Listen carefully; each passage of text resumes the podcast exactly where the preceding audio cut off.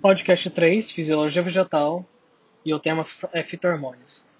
São compostos orgânicos endógenos e que em baixas concentrações promove, inibe ou modifica processos morfofisiológicos do vegetal. Eu vou me concentrar nas auxinas.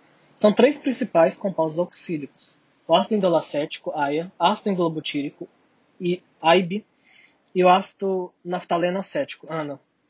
São produzidos né, em regiões meristemáticas, ápices caulinares, ápices radiculares, folhas jovens, flores, frutos.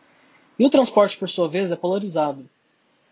Já em relação às vias sintéticas, são divididas entre as dependentes e as independentes do ácido triptofano.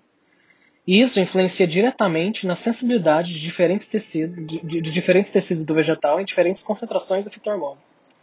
Quando a concentração de auxina no meio é excessiva, ocorre a formação de um calo na base do explante, comprometendo a risogênese e o crescimento da parte aérea. Mas o vegetal pode ter um controle sobre esse mecanismo, que é a produção de algumas enzimas como peroxidases e feloxidases que têm a capacidade de degradar o AIA. Esses compostos oxílicos também atuam em diversos momentos da vida vegetal, desde a cariocinese, no início da divisão celular de todos os tecidos, até no pólen, que contém altas concentrações de auxinas e é essencial para a polinização de flores, e este tem um rápido crescimento do ovário. E o ovário, por si só, já é uma fonte muito rica de auxina. Estimula também a partenocarpia, que é o desenvolvimento do fruto sem a polinização. É, o tomate, a pimenta, a abóbora são exemplos. Também tem o desenvolvimento do fruto pela polinização, porém, nesse caso, sem a sigmamia. É o caso de frutas geneticamente.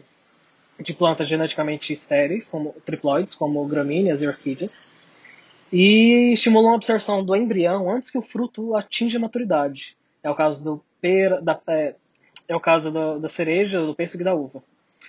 Um exemplo de morfogênese primordial é a interação entre as auxinas e os etilenos, responsável pela excisão foliar do pedúnculo.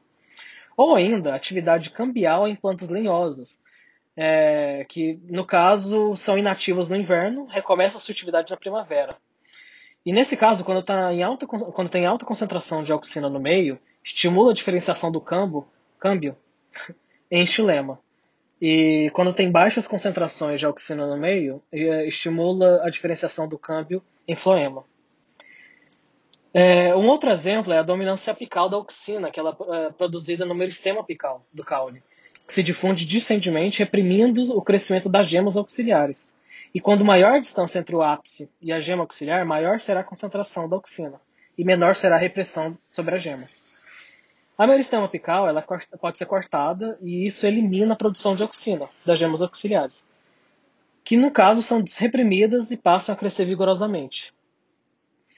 Por fim, existem os reguladores vegetais, que, é que, que têm uma grande importância comercial, que não passam de substâncias sintetizadas aplicadas exogenamente e são similares a grupos hormonais e podem desacelerar é, a divisão celular e, e servem como retardante do vegetal.